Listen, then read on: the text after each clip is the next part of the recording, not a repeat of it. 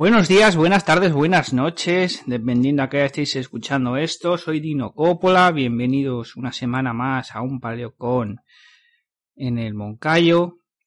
Esta semana por fin toca hablar de los resultados en Estados Unidos, pero como creíamos que esto iba a durar un poco más, íbamos también a hacer un programa.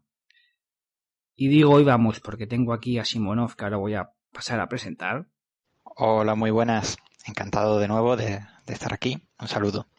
Y vamos a hablar de la Fed y de un problema grave al que se iba a enfrentar el presidente de Estados Unidos, fuese de un color o fuese de otro.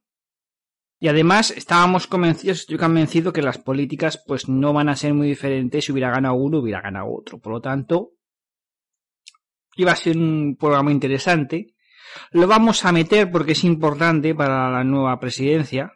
Lo iba a ser, repito, independientemente del tipo que ganase. Pero va a ser un programa en el que si es verdad que se va a analizar el resultado, pero se van a hablar de muchas cosas.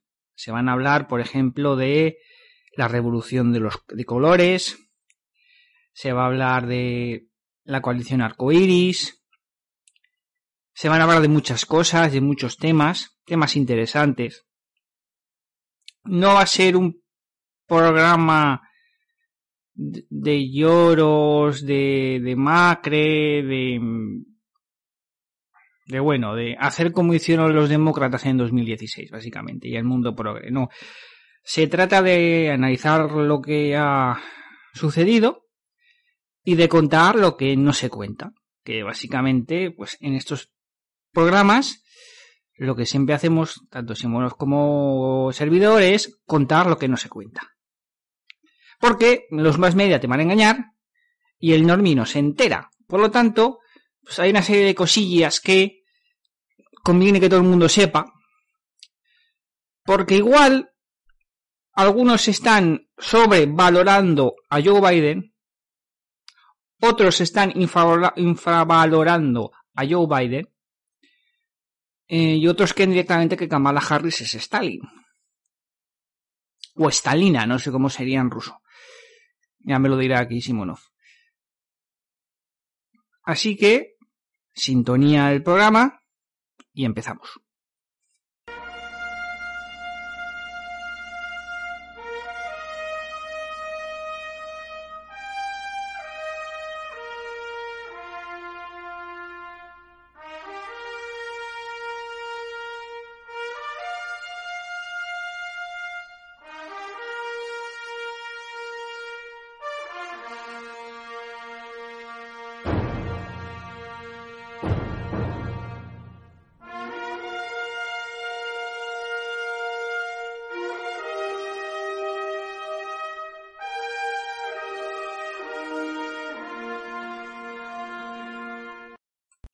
Empezar hablando acerca de lo que ya se sabe.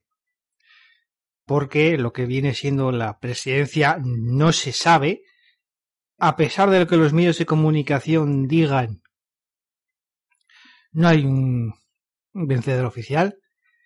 Sin que sirva de precedente, tanto Simonov como yo vamos a hacer caso a Andrés Manuel López Obrador, el presidente de México, y no vamos a decir nada hasta que haya un vencedor oficial. AMLO lo hace porque AMLO sufrió bastante un caso muy parecido en la década, la primera década del siglo XXI. Entonces, vamos a hablar de lo que se sabe. ¿Qué se sabe? Se sabe, por ejemplo, que el Senado es verdad que va 48-48, pero faltan cuatro senadores. Los cuatro senadores, uno va a doble vuelta, que es el segundo senador de Georgia, y los otros tres, que son el de Alaska, el de Carolina del Norte y el otro de Georgia, son de los republicanos. O sea que los republicanos tienen como mínimo 51. Ahora mismo están 53-45, que se va a mantener así hasta el 21, que es cuando tomen posesión. Vale. En el peor de los casos, el, segundo senador de Georgia iría a los demócratas, quedarían 51-49, y en el mejor de los casos, iría para los republicanos, que sería un 52-48. ¿Y por qué falta ese? Muy sencillo, normalmente los senadores se suelen presentar dos, tres si quieres, cuatro, pero el tercero y el cuarto suelen ser de partidos pequeños. En este caso se han presentado pues, no sé, unos 20 y ninguno llega al 50%. Y al llegar al 50% hay una segunda vuelta. Ese es el motivo, no hay, no hay nada más. Bien, ¿esto qué implica? Bien, esto implica cosas importantes. Pero antes de explicar lo que implica realmente que el Senado esté en manos de los republicanos, voy a pasar un momentito a la Cámara de Representantes. La Cámara de Representantes, que es una copia de la Cámara de los Comunes, podríamos hacer el equivalente al Congreso de los Diputados, se renueva cada dos años. Y desde 2018 está en manos de los demócratas, que sacaron 233 congresistas mm, cuando necesitan 218. Bien, esta vez que ha habido más votos y que el Partido Republicano ha, eh, ha, sacado 71 millones de votos y el Partido Demócrata ha sacado 75 millones de votos con todas las cautelas del mundo, la sensación que te da, dirías, pues bueno, pues entonces en la Cámara de Representantes habrán sacado más votos, ¿no? Puesto que la Cámara de Representantes premia a las ciudades más pobladas, a los estados más poblados, a los estados más grandes, por lo tanto, son todos muy demócratas lo normal es que hayan como mínimo mantenido o aumentado la diferencia, ¿verdad? Pues no lo ha hecho. Han perdido. De momento creo que han perdido cinco de los que tenían, pero faltan un montón. Es posible que pierdan más. En el peor de los casos se pueden quedar en 226 congresistas, que les vale. Mm, normalmente la prensa y los medios de comunicación, como son todos una panda malnacidos, suelen decir que el Partido Demócrata ha conseguido la mayoría absoluta en el, la Cámara de Representantes. Se la ha quitado a los republicanos. Y tú piensas diciendo, vamos a ver, pedazo de analfabeto. Si es un sistema bipartidista y hay dos partidos, es más que obvio que uno va a tener la mayoría absoluta, a no ser que empaten, cosa que es muy improbable.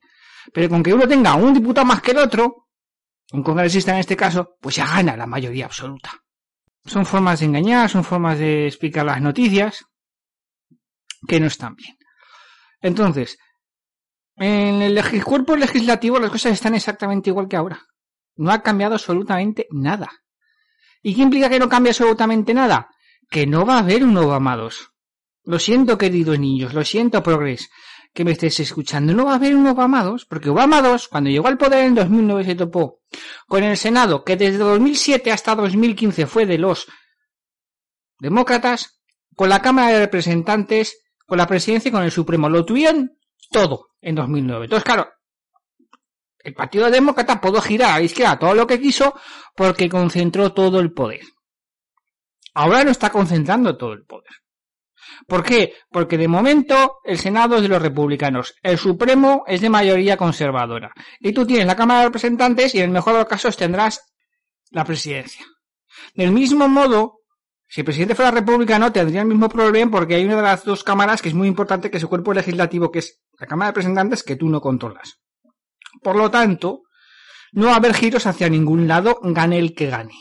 Y solo va a haber, se van a aprobar leyes que todo, que los dos partidos estén de acuerdo. Que cada vez son menos porque la polarización de la sociedad desde la época de Obama, no desde la época de Trump, desde la época de Obama, es muy grande. Entonces no va a haber modificaciones de la Constitución, que en Estados Unidos es muy complicado, que necesitan mayorías cualificadas del Congreso, que ninguno la tiene, mayorías cualificadas del Senado, que ninguno la tiene, y cuatro quintos de los estados de la Unión, que tampoco los tiene, ninguno de los dos. O sea que por, por eso no va a haber grandes cambios. Lo que pasa es que, en el supuesto de que ganen los demócratas, y en este podcast vamos a ver más qué es lo que pasaría si ganan, ¿vale? Por aquello de, bueno, que la gente en realidad sepa lo que, lo que está haciendo, ¿vale? Y que los que me estéis escuchando, pues no os dé por cortar las venas, ¿no? Porque me da a mí que la gente no se está enterando de lo que la gente ha votado y a quién han votado. Pero vamos, esto se analiza más adelante junto con Simonov. Entonces, puesto que desde el cuerpo legislativo, en el peor de los casos, no va a haber ninguna gran novedad, sí que es verdad que desde las agencias del Estado en materia de política exterior pueden hacer bastante daño. Lo que pasa que en 2021 no va a ser muy buen año para hacer esas cosas. Porque vas a tener, a tener el coronavirus, tienes conflictos internacionales por todos lados, y luego sobre todo el Partido Demócrata de los Estados Unidos tiene a los neoconservadores en su equipo. Que esto es algo que la mayoría de la gente no sabe, que el normi corriente no sabe, y cuando yo digo neocon, queridos niños, me estoy refiriendo a los neocon de verdad, a los discípulos de Cristo, a esos, no a ese adjetivo descalificativo que se suele usar a grosso, no, no, no, no, los de verdad, los auténticos, desde 2016 abandonaron el Partido Republicano y se han metido en el Partido Demócrata. Y aquí es donde quiero dar un mensaje. Que un vicepresidente haya sido un aliado de un presidente que caiga muy bien, no significa que ese vicepresidente, si llega a la presidencia, vaya a ser exactamente igual que él. Es decir, Theodore Roosevelt no era McKinley. Calvin Coolidge no era Harding. Harry Truman no era Franklin Delano Roosevelt. Richard Nixon ni de coña fue Dwight Eisenhower. Bush, padre, no fue Ronald Reagan. Mike Pence es una persona totalmente distinta a Trump. Y Joe Biden es una persona totalmente distinta a Barack Obama. Y ni te cuento con Kamala Harris. Yo creo que las feministas y las socialistas se van a llevar una grata sorpresa con esta tía que es una capitalista progre de California. Y es muy progre y es muy capitalista. Porque es de California. Que es una especie de homínido que la gente va a disfrutar mucho, sobre todo a la hora de hablar de, Kamala. ¿no? Porque si el resto de los homínidos tienes el, Homo fachensis, pues no, el, el, Homo californiensis, que es la versión progre, esa ya es para dar de comedia aparte que no les cae bien a los negros porque la metió, los metió en la cárcel y se la tienen jurada y no, y, no es una persona que irradie amor, sino que es como un poco Mark Simpson en ese aspecto. Pero bueno, la gente sigue sus pajas mentales y, y hablan, hablan, sobre todo la prensa española, hablan sin saber. Entonces, Claro, mucha gente dice, bueno, sobre todo los, la gente que es más de centro, más de... Ah, con que no sea Trump me conformo. Digo, vale, eh, te conformas que no sea Trump, pero ¿y si resulta que de ser un Joe Biden como estéis todos diciendo? Sin ningún tipo de soporte, por cierto. Resulta que es un Lyndon Johnson 2. Eso sí tiene más pinta. Sí, Lyndon Johnson, que mucha gente no sabe lo que dice, lo podéis buscar. Entonces las risas van a ser mías, no van a ser, no van a ser vuestras. Y entre eso, los neocon, y que han cogido gente que dentro de lo que es el partido, pues no está lo, no está en posiciones socialdemócratas, no lo están. Es que la parte socialdemócrata odia a estos dos. Entonces, se han unido junto al coco, pero ahora el coco igual no está, y como no esté el coco, los cuchillos van a volar lo cual es malo para ellos. Pero bueno, se, dicen muchas cosas, se comentan muchas cosas de lo que sí que tenemos que estar preocupados, porque esto, independientemente del que gane, es que la movilización puede ser más por el apartado privado que por mm, política, porque la política va a estar bastante parada a nivel federal, a nivel estatal, cada estado es un mundo. Entonces puede haber problemas con los barrios y de momento ya hay problemas con los barrios. Hubo unos ciudadanos estadounidenses, antifas blancos y del BLM, negros, que iban protestando y se metieron en la casa con su jardincito de un progre, unos 50, 60 años, y el, progre decía, ¡eh! Que tengo aquí mi pancarta de que votaba Biden y Harris. Y le decía el negro que, ¿y eso que, y qué? Que no, que eres un racista y que me da igual lo que digas y que... Claro, es que igual hay gente que se cree que, que haber votado a Biden o a Harris les va a dar un salvoconducto para que los, los antifa y los negros del BLM le, le perdonen. Y no, no, no, no, no, no. Quieren sumisión tanto a la izquierda como los del BLM. Pero bueno, eso es algo que está. Aunque también es verdad que yo ya no sé qué más podemos ver, porque en una gran parte del país han estado disfrutando de la, de la versión somaliense del Estado Libre de Jones. Se me ocurre Minnesota y se me ocurre Portland, en Oregón. Ha habido, pues eso, las Jogger, las, las Troopers, por ahí, los antifas ahí en plan comité revolucionario, han estado paralizando el, verano. Claro, es que han hecho una que luego, claro, luego llega el caso que es muy facha, y dice la Fox en de máxima audiencia, hemos recibido el mensaje. La violencia en materia política funciona. Tomamos nota. Que por cierto, ataque le queda un poquito en la Fox, porque la Fox se ha convertido en 13TV. Y ya veremos si nace a un canal en el que cojan a todos los que realmente valen. Que son unos cuantos, ¿eh? Son más de lo que la gente cree. La gente cree que solo está Trump y Trump solo es el que ha liderado la marcha y hay mucha gente detrás. Por suerte, mejor preparada que Trump. No es que Trump sea malo, simplemente que bueno, que hay más gente. Para desgracia de la izquierda y para desgracia de la derecha. Y para desgracia también del Vaticano, ya que estamos señalando a todo el mundo. Y en cuanto a las presidenciales, pues bueno, pues vamos a tener que esperar, porque hay 10 demandas judiciales, 10, que yo sepa. Hay gente que ha votado y nacido en 1850 y vota al Partido Demócrata, lo cual es raro porque lo normal es que vota a los más fachas del mundo, pero bueno. Hay gente que nació en 1900 y ha votado. Hay gente que está muerta y ha votado. No sabemos si George Floyd se ha votado, pero igual ha votado también no se ha dejado entrar a, los republicanos en, muchos conteos. han aparecido sobres por todos lados. En algunos sitios eh, se han violado las leyes de la termodinámica, o eso parece, porque no es normal lo que ha pasado. Y todo el mundo lo ha visto. Todo el mundo. Bueno, hay mucha gente que se ha apresurado a felicitarlo y hay gente que no son los más trumpistas del mundo, no se dejen engañar, que han visto y han dicho, oye, mira, em, si esto ocurre en otro país, mm, de República Bananera para arriba les llaman.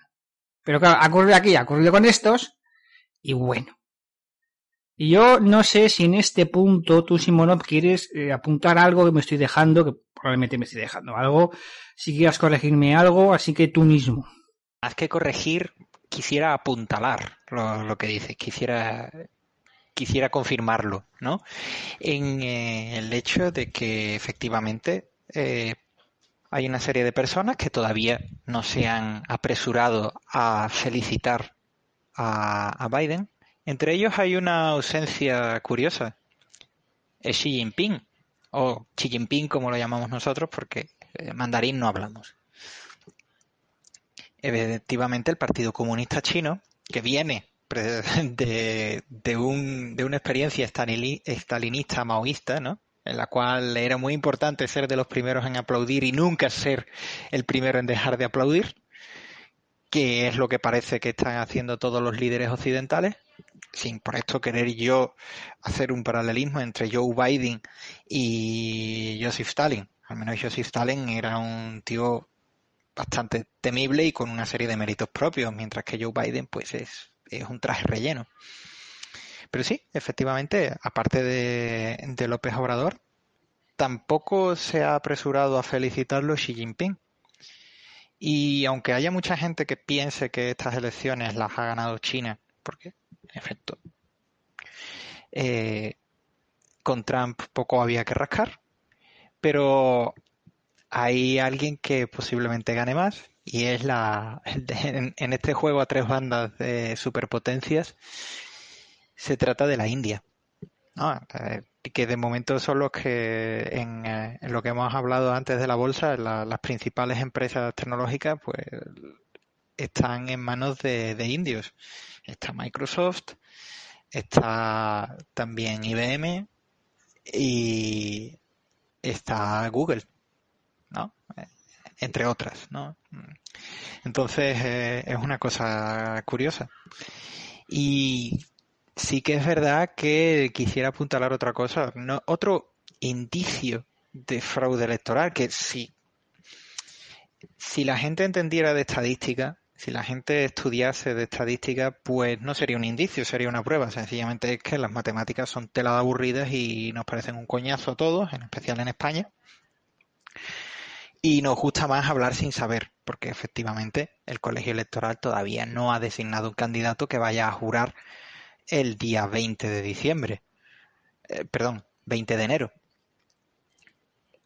O sea, a día de hoy, por mucho que les duela mucho, el presidente de los Estados Unidos de América es Donald John Trump. Y a partir del 20 de enero se verá si es efectivamente quien parece que va a ser, que es es Joseph Biden. La, manía americana por hacerse llamar con, diminutivos es algo que siempre me, sorprenderá como, como europeo rancio que soy, pero bueno, son sus costumbres.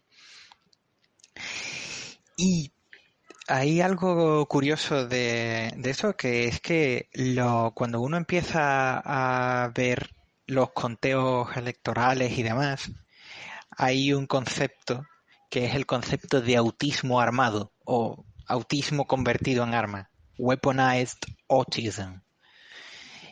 Y es algo que se da muy a menudo entre, entre la derecha, entre cierta derecha, sobre todo en la derecha alternativa, en la alt-right. Y hemos visto cómo lo empezaban a aplicar como has apuntado últimamente, el hecho de que hubiera electores todavía apuntados que supuestamente han emitido su voto, nacidos en 1850, nacidos en 1900, etcétera, etcétera. Evidentemente, si George Floyd, perdón, San George Floyd, eh, hubiera emitido su voto, pues, huelga decir que sería al Partido Demócrata. Pero eh, a lo que quiero ir al poder del autismo armado es que hay una ley estadística, que es la ley de Benford, que nos dice que los dígitos significativos de una serie de magnitudes en el mundo no se distribuyen uniformemente. No se distribuye igual los que la cifra significativa sea el 1, sea el 2, sea el 3, y da igual del sistema de notación que se use mientras sea un sistema de notación posicional.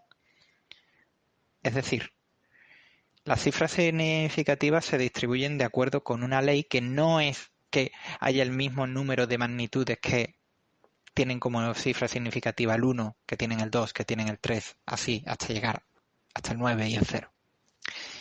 Sino que se distribuyen de acuerdo con una curva que se aproxima a la logarítmica.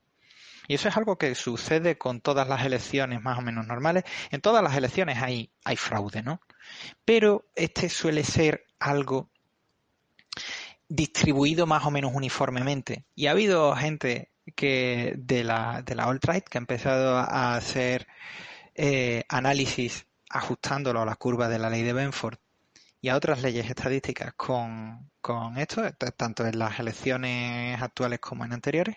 Y qué curioso, a medida que iba avanzando la noche del, del día 3, había saltos y los dígitos no se distribuyen de acuerdo con la ley de Benford.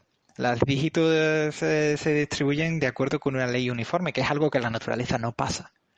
Es algo que puede pasar cuando tú, que eres ignorante de la ley de Benford, te estás inventando los números y quieres pues que más o menos parezcan que todo es eh, que todo es bien. Entonces, alguien que es ignorante de la ley de Benford, a la hora de distribuir estos dígitos significativos, pues lo, reparte un poco al tuntún y tratando de que quede todo uniforme. Eso es una cosa. Y luego, a medida que han venido viniendo los, votos, a medida que se ha ido alargando la noche, normalmente lo que suele pasar es que la proporción de votos nuevos que llegan de demócratas y republicanos acaba convergiendo asintóticamente a una línea. No quiero tampoco meterme en muchas profundidades matemáticas, ya he dicho que son aburridas y que a nadie le gustan, Pero sí que es verdad que cuando iba avanzando la noche, esta ley, en lugar de converger a una asíntota determinada, iba dando saltos y siempre hacia el mismo lado. no iba dando saltos como pudiera ser con una distribución eh, natural, ¿no? Que a veces se va un poquito hacia el lado demócrata, a veces un poquito hacia el lado republicano, pero bueno, al final va convergiendo hacia una determinada proporción que es el resultado final, ¿no? 51-49, 55-45, etcétera, ¿no? La distribución iba pegando saltos, iba pegando saltos escalonados a medida que se paraban los recuentos y que se reanudaban. Esto es algo que no es que sea un indicio de fraude, es que sería es como encontrar a alguien con una pistola en la mano de la cual sale humo y delante de él un cadáver. Pero claro, para eso hay que entender un poquito de, matemáticas y tener que tener en cuenta esta, este tipo de cosas. O sea, ¿ha habido pucherazos? Sí. Claro. ¿Eso significa que sea el ajedrez 4D de Trump que lo tiene todo visto eh, y que probablemente acabe siendo el nuevo presidente y tal? Pues probablemente no, porque Trump no es jugador de ajedrez. Lo veo más bien de jugar al póker y, y con trampas. Pero sí es verdad que nos indica que evidentemente el desprestigio del sistema electoral de los Estados Unidos es absoluto y queda por ver sí empezaremos a ver a regímenes que no son democráticos, China, que ofrecen un nivel de vida discutiblemente mejor que el que se ofrece al currito medio en los Estados Unidos. Entonces hay que tener los ojos muy abiertos, hay que tener mucho cuidado porque la hegemonía de la democracia liberal no es que esté en entredicho, eh, no, no surge ninguna duda de que cualquier persona que haya leído un poco de historia, pues ve que es una anomalía y que como todas las anomalías, pues tiene un ciclo vital y su ciclo se está agotando. No sabemos cuánto más durará, no sabemos qué tipo de derrumbe va a tener, pero hay que tener los ojos abiertos ante la posibilidad de ser derrumbe. Y en ese derrumbe, pues que no nos pillen debajo. Eso es todo. Por lo demás, mantener los ojos abiertos, confiar en Dios y mantener la pólvora seca, que decía aquel hereje de Cromwell, del cual se pueden aprender muchas cosas. La coalición arcoíris nace, tiene su embrión en el reverendo Martin Luther King. Luego ya posteriormente con el reverendo Jesse Jackson, que es el heredero de Martin Luther King tras su asesinato. La coalición arcoíris usa el arcoíris, el símbolo del arcoíris, pero claro, ya lo usaba antes que el movimiento gay y el movimiento LGTBI.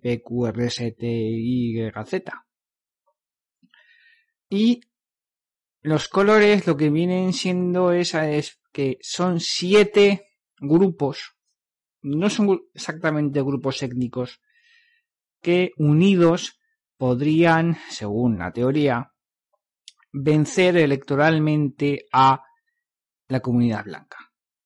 ¿Y cuáles son esos siete? Pues son los negros, las mujeres blancas, los hispanos, los izquierdistas, los homosexuales, los judíos y los asiáticos. Esos siete grupos juntos, que son básicamente mm, lo que históricamente ha sido el partido demócrata son los que se supone que unidos pues pueden llevar a hacer eso. Se les suele dar mucho bombo, se les suele dar eh, de mucha importancia. Mi teoría es que a pesar de que se les está dando mucha cancha, además eh, existen, tienen dinero, reciben subvenciones, mm, tienen presencia mediática, al final esto le pasa un poco como lo que es la sororidad de las mujeres. Es una paja mental que no existe. Y en el caso de las siete colorcitos, pues tenemos bastantes problemas. Porque implica esta coalición en el fondo que básicamente que todos los malos comportamientos, lo que sé, la misoginia, el racismo, la homofobia, el antisemitismo, el anticomunismo y todas estas cosas son una cosa exclusiva de los blancos. de los hombres blancos, sobre todo protestantes. Y claro, igual eso es mucho suponer, ¿no? Porque claro, estás aquí a un movimiento que es multicultural y tú te esperas que sea, que no sea, mejor dicho, multirracista, lo cual es imposible. Y luego tienes claro que son, es un grupo tan heterogéneo que te van a salir problemas. Y te salen problemas. Tienes problemas con homosexuales con las mujeres. Sobre todo con las feministas. Están muy enfrentados. Tienes a los hispanos cabreados con los negros. Luego tienes a los negros, mm, sobre todo en lo que viene siendo Israel, cabreados con los judíos. Sobre todo los negros del este de África. Y luego están los asiáticos, que bueno, que muy fans de los negros nunca han sido. Es mucho suponer. Y ya en estas elecciones, lo gracioso y lo preocupante y lo triste es que Trump ha conseguido aumentar su tanto por ciento de voto en todas estas minorías. En los negros, en las mujeres blancas, en los hispanos, que es un cajón desastre que había que explicar, porque en Florida le han votado muchísimo los cubanos y los venezolanos, ha sido una salvajada. En Texas le han votado muchísimo los hispanos, sin embargo en Arizona no, en California no, o sea, esto va muchísimo por barrios y habría que matizar mucho porque el, lo de los hispanos es un cajón desastre. Los homosexuales le han votado mal, parece que un tercio de los homosexuales le ha votado a Trump. Los judíos también han votado más, los asiáticos más, o sea, todos los grupos, exceptuando a los hombres blancos, todos la han votado más. Por lo tanto, este tipo de coaliciones, pues, pues no se está sosteniendo, ¿no? Si ya tienes los problemas internos que tú ya tienes, más que la evidencia te está mostrando que el problema está más en los blancos que en, en las minorías al menos desde el punto de vista del Partido Republicano y de ganar votos. Hay quien le da muchísimo bombo y que esto va a ser, mm, pues es una tiranía comunista, ¿no? Una coalición para que los republicanos o otros no ganen nunca. Y el problema que tú tienes con esto, como por ejemplo César Vidal lo hace mucho, es que la naturaleza es la naturaleza y, y tú no puedes con ella. O sea, tú eh, puedes usar los medios de comunicación, puedes manipular, pero al final la naturaleza es la naturaleza, Dios es Dios y el comportamiento del ser humano va a salir. Porque este tipo de movimientos lo que te hace suponer es que aquí no hay em, comportamiento humano. Aquí, aquí es todo rosa y bonito, ¿no? Y no hay luchas de poder y todas estas cosas, ¿no? Que hay con todos los movimientos. Pero esta parte sí quería explicarla un poco, porque se suele hablar mucho de ella, y yo quería dar mi opinión. Ahora va a ir Simonov, que nos va a dar opinión sobre la coalición arcoiris, pero, aparte de esto, sí que me va a explicar una cosa que es muy importante y que en cuanto Simonov no la explique, pues igual vamos a empezar a sumar mucho, que son las revoluciones de colores. ¿Qué es? Y si Simonov me puede poner algún ejemplo de algún país que la haya sufrido, pues mejor. Mucha tela que cortar, mucho un tema bastante profundo. La, la coalición arcoíris es algo que es la forma que, tomó en los años 60, eh, específicamente para los Estados Unidos de entonces, lo que eh, uno de los eh, pensadores, digamos, de vanguardia, de referencia, llama el bioleninismo, el leninismo biológico. Es decir, algo que también Steve Saylor, otro gran pensador infravalorado, llama la coalición de los márgenes, The Coalition of the Fringes. Y es simplemente la unión de elementos dispares, de identidades eh, dispares que solamente tienen en común su odio o su rivalidad, por así decirlo, frente a lo que supone el núcleo del país en el que viven. En el caso de los Estados Unidos, el núcleo sigue siendo la población blanca, de origen europeo, cristiana, y vemos que la coalición eh, de, color, digamos, a pesar de que Trump haya sido eh, el candidato republicano que se haya llevado más, más votos, digamos, de color, sobre todo de varones, pero la, retórica básica es de unión en contra de lo que, de lo que es la, actual clase tenida como dominante y la unión de personas, digamos, eh, que están resentidas, que tienen un estatus inferior al que creen que merecen, en contra de, del núcleo, digamos, del país. De ahí que se pongan de acuerdo en cosas aparentemente dispares como el Islam o la ideología de género realmente, evidentemente, cuando una vez que llegan al poder, pues las hostias se las repartirán entre ellos porque son cosas que son incompatibles entre sí, pero han aprendido, digamos, de, del bando nacional de la guerra civil española, ¿no? Primero vamos a ganar la guerra porque es una guerra intelectual y cultural. Primero vamos a ganar la guerra y luego ya entre nosotros dirimiremos nuestras diferencias. Y el tratar de abrir una cuña, eh, como lo intenta muy torpemente el PP poniendo a, la ideología de género en contra de gente como Fernando Simón, es pues eso, es, es al final contraproducente.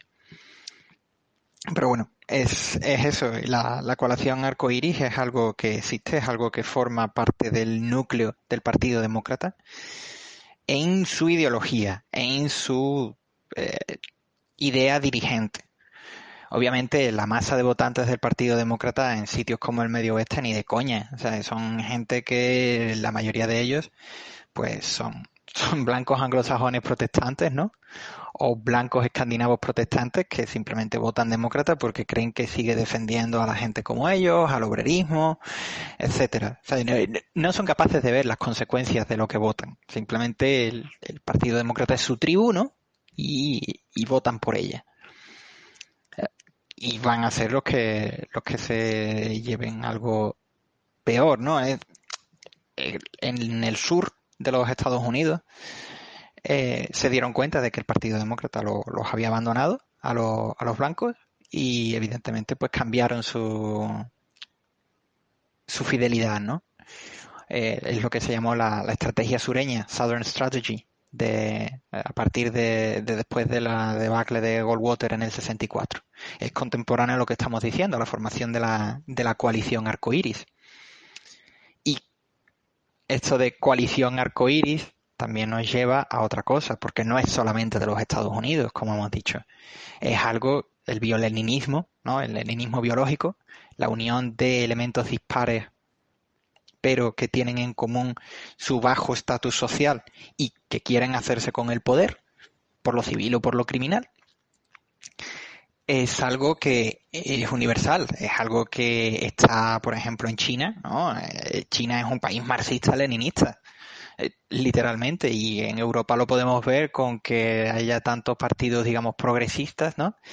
E incluso algunos que se hacen llamar conservadores y sin embargo tengan a, gente de color, ¿no? como se dice en Inglaterra, BAME, Black, Asian and Middle Eastern, y entre ellos el, el, actual ministro de Hacienda, ¿no? El, el canciller del, del Damero, ¿no? Eh, the, Council of the Exchequer, ¿no? Que fue uno de los cargos más importantes de, del, Reino Unido desde tiempo inmemorial.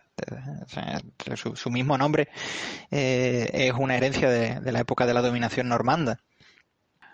Pues eh, ahora mismo pues es un es, de origen del subcontinente indio, eh, el, el canciller del damero. Y lo mismo pasa en Francia, donde hay ministros no menores de, origen musulmán, de origen norafricano, y lo podemos ver por, por toda Europa también. Es, es el violeninismo en acción, ¿no? Y es algo que si no pasa, digamos, por los canales establecidos eh, normalmente, si es algo que no pasa mediante la, por así llamar, la democracia, es algo que se impone a través de las revoluciones de colores. Eh, vemos un patrón, ¿no? el, arco iris, ¿no? Y ahora, pues, las revoluciones de colores. Las revoluciones de colores, hay mucha gente que las personifique en, en el malvado George Soros. Efectivamente, está metido en ellas, pero no es el único. Eh, es, digamos, es la cara visible de un entramado de organizaciones, entre los cuales está también el National Endowment for Democracy de los Estados Unidos, ¿no? está muy metido en ello, o, la Fundación Rockefeller, la Fundación Ford, vemos que eh, el, capitalismo, ¿no? Eh, no es enemigo de este tipo de movimientos. Eh, hay capitalistas que contribuyen a financiarla, porque facilita la división de los países en qué hay de lo mío, ¿no? Como, como dice, como dices tú, ¿no? Como, como dice Dino. Eh, un, lo, dijo Lee Kuan Yew. Lee Kuan Yew fue el primer ministro de Singapur y decía que la democracia multiétnica no puede funcionar. En el momento en el que tengas tú una democracia en un país multiétnico, eh, la gente vota a los suyos, eh, sin importar lo corruptos que sean. Y Lee Kuan Yew, que era un tío criado en, en, la política entendida como el arte del buen gobierno, en la tradición tanto occidental que se remonta a la política de Platón, Aristóteles, eh, Marco etcétera, como también la, la tradición china confuciana, él, que estaba expuesto a ambas cosas, pues lo que dijo es que lo que se trata es de que Singapur sea un país en el que se pueda vivir en paz y se pueda, se pueda estar bien. Entonces la democracia para eso es un accesorio, no es necesario. De hecho es un obstáculo. Y pues ahí tienen un, un sistema que sí tiene unas ciertas elecciones, pero todo, todo es muy particular ¿no? en, en, Singapur. Cuando tenemos, digamos que es como, es como si fuera un triángulo, ¿no? del cual puedes tener dos de tres. Se trata de que puedes tener democracia, puedes tener multiculturalismo o múltiples etnias en un mismo país y puedes tener libertad. ¿no? Eh, pero, o entendido como puedes tener libertades públicas, puedes tener múltiples etnias en un país, o puedes tener ley y orden, pero solamente dos de tres. O sea, si tú tienes un país multiétnico que en el cual eh, haya ley y orden, tú no puedes tener una democracia. Porque enseguida va a degenerar en hostias y en tiros. lo pudimos ver en el Líbano, lo pudimos ver en un montón de, sitios. y, es algo que se cumple cada vez no, no es nada que... Me, pueden acusar de facha, me pueden acusar de lo que quieran, pero que me den un solo ejemplo de una democracia multiétnica que no haya terminado en, en sangre, en baño de sangre, uno solo. Y, es así, si tú quieres tener un, un país democrático y con ley y orden, pues no puede ser multiétnico. Puede tener a lo mejor algunas minorías que no influyen demasiado en la marcha del, del país, pero no, no, no puede ser, no puede ser un país multiétnico. Y si tienes un país multiétnico y democrático, pues va a ser un pifostio. Es así. No, el mundo no lo he inventado yo, la, naturaleza humana es la que es. Entonces, contribuyendo a, esto están las revoluciones de, colores, ¿no? fomentadas por una serie de intereses. Esto no es conspiranoia, esto está, eh, libre y abierto. Esto es algo de lo que, de lo que presumen mismamente los que lo financian, ¿no? Eh, lo, pueden, lo pueden ver. Aprovechando, digamos, la debilidad o los defectos reales que tienen eh, los, regímenes que se quieren tumbar, ¿no? Porque pues eh, se utiliza para provocar un cambio de régimen más afín a los intereses internacionales que hay en esto. Ya decimos, eh, tanto para ciertos países de, la órbita cercana como para otro como, como para intereses, digamos, de multinacionales. Eh, lo podemos ver en directo en Bielorrusia, se está intentando con Lukashenko. Es cierto que eh, Bielorrusia es un país cuyo nivel de vida pues tampoco está muy allá, ¿no? Entonces los bielorrusos creen que con un cambio de régimen pues eso va a ser Alemania. Esto debería sonarnos porque es lo mismo que pasó en España en los años 70 con la santa transición, ¿no? Que con la democracia y tal era lo que nos faltaba para ser ya un país europeo, ¿no? Para ser Europa. Y bueno, pues lo que pasó fue que acabamos teniendo 14 años de PSOE, después a Chemari Aznar, después otra vez con Zapatero y tal. Y, hubo un intento de, revolución de, colores que no llegó a cuajar porque ya realmente los suyos estaban mandando, que fue el, el famoso 11M, perdón, el 15M. Que, claro, era real el hecho de que la juventud española no tenía un futuro y sigue sin tenerlo. La, digamos, entendido como si fuéramos a vivir como nuestros padres. No, no vamos a vivir como nuestros padres. Eso del puestín garantizado en cuanto acabes tus estudios, tal, pues eso ya no existe. Tenemos otras oportunidades. Luego, luego redundaremos sobre ellas. Esto no es un. Esto es un análisis de la situación y una llamada a la acción. No es un regodearse en la demacre. ¿Vale?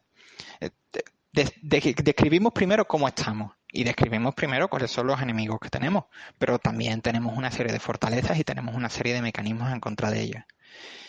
Y evidentemente lo que tenemos que hacer es mantener los ojos muy abiertos y tratar de ver una cosa, que es que lo primero que, que de lo que se alimentan este tipo de situaciones es de la desesperanza y de las falsas esperanzas. O sea, tú crees que vives en un país con un nivel de vida pobre, no sé cuánto, entonces para convertirte en, Alemania, ¿no? En cualquier democracia escandinava, lo que se hace es poner el carro delante de los bueyes. Estas democracias escandinavas, Alemania, etcétera, tienen un gran estado social. Pagan un montón de cosas, tienen un montón de paguitas y de programas dedicados a las chochocharlas, eh, paguitas a aliens, etcétera, etcétera. Entonces, si queremos ser ricos como ellos, tenemos que tener un gran estado social, ¿no? Eso es una, falacia del libro, es lo que se puede llamar, usando el refranero español, el poner el carro delante de los bueyes. Y lo cierto es que primero se hicieron ricos, primero se hicieron prósperos y luego empiezan a financiar todas esas demacres. lo, que, lo que pretenden hacer con las revoluciones de colores y los que compran el relato de las revoluciones de colores, que al final tiene que ser el pueblo el que, el que lo compre, el que, el que lo acepte, es el creer que si yo quiero ser rico, yo tengo que comprarme un coche caro y una casa cara. Porque es lo que hacen los ricos, ¿no? Error. Primero se hacen ricos, primero se hacen poderosos, primero se hacen influyentes y después viene todo lo demás. Ese es el camino. ¿Vale? Vemos que George Soros, antes de empezar sus fundaciones y todo eso, lo primero que hizo fue hacerse millonario. además lo hizo haciendo saltar el mecanismo de compensación de, la libra. Luego nos pueden decir que si el Brexit y tal, pues, pues el Brexit viene dado por el hecho de que eh, Gran Bretaña tuvo que salirse del mecanismo de compensación europeo provocado por eh, una jugada que hizo George Soros para hacer eh, saltar la banca del Banco de Inglaterra él se hizo millonario en el camino, eh, luego lo tuvieron que pagar los contribuyentes británicos, muchos de los cuales perdieron los ahorros de toda una vida.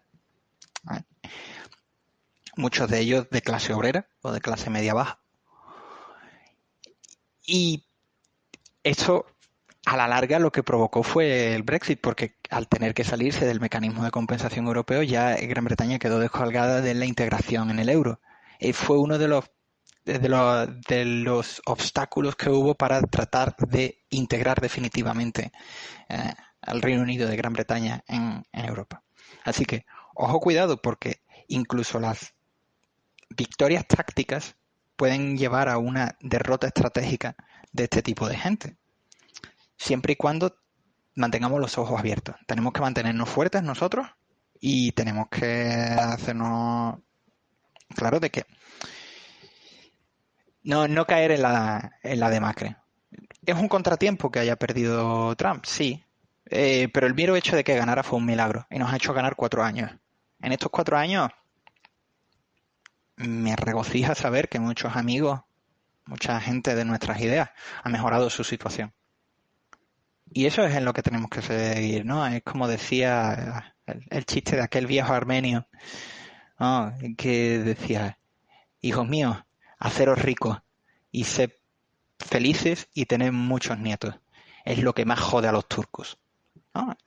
Es así. El, por cierto, eh, quien no haya apoyado ya la, causa de los armenios en contra de la invasión azerí en el Alto Karabaj, pues ya va tardando. Eh, ahí eh, hay que estar con los nuestros y punto. Y es eso. vivido una buena vida, vivido una vida plena. Es lo es la mejor arma y lo que más le jode. Recordad que simplemente el hecho de que ganase Trump provocó unas escenas de absoluto alipori, de absoluta vergüenza ajena.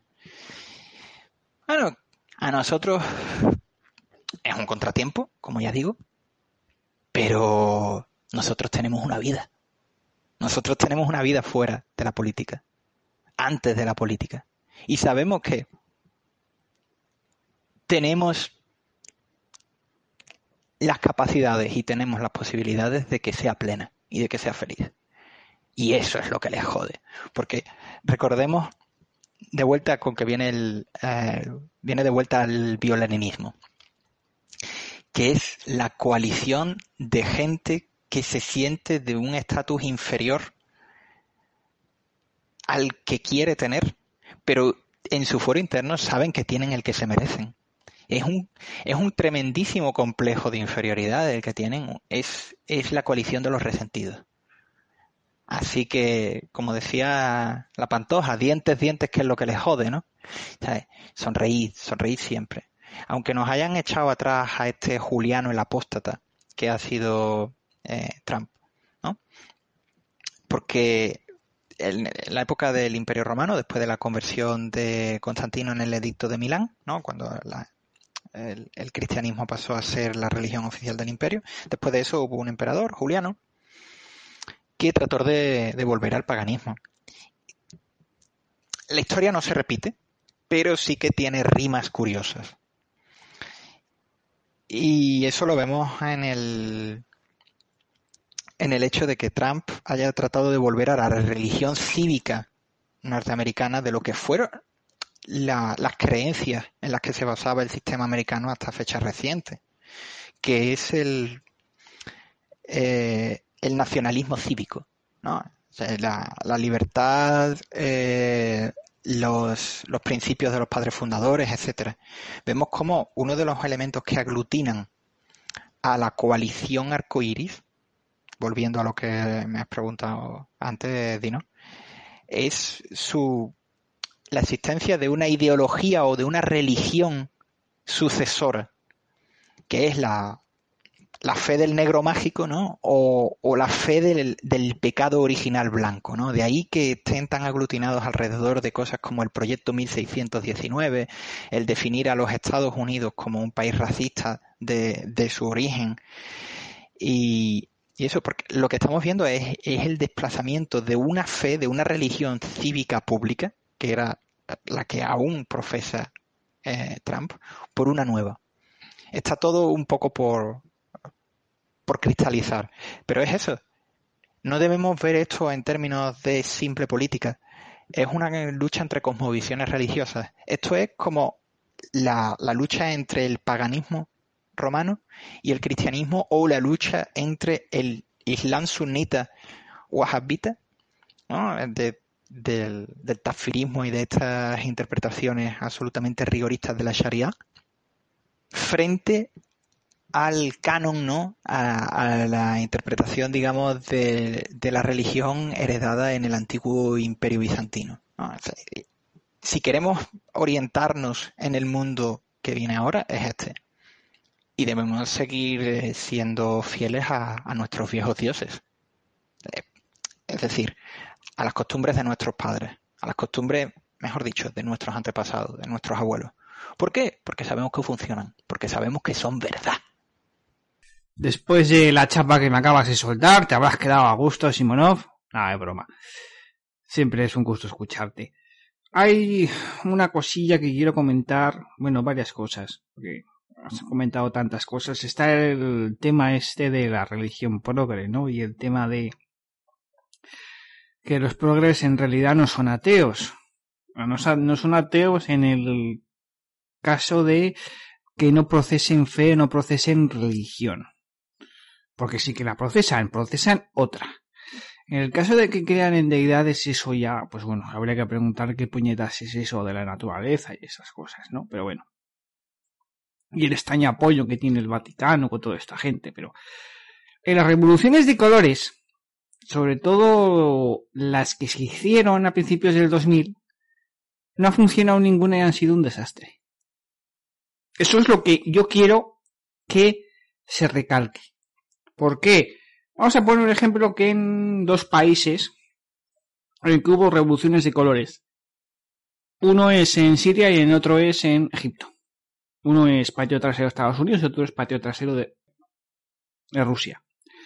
Ambos gobernados por un dictador laico que es el que obliga a la paz. ¿Vale? Esto es lo que los realistas suelen defender, ¿no? vamos a ver, deja a ese señor en paz, porque si no, lo vas a quitar, va a llegar otro, y ese otro puede montar una escabechina.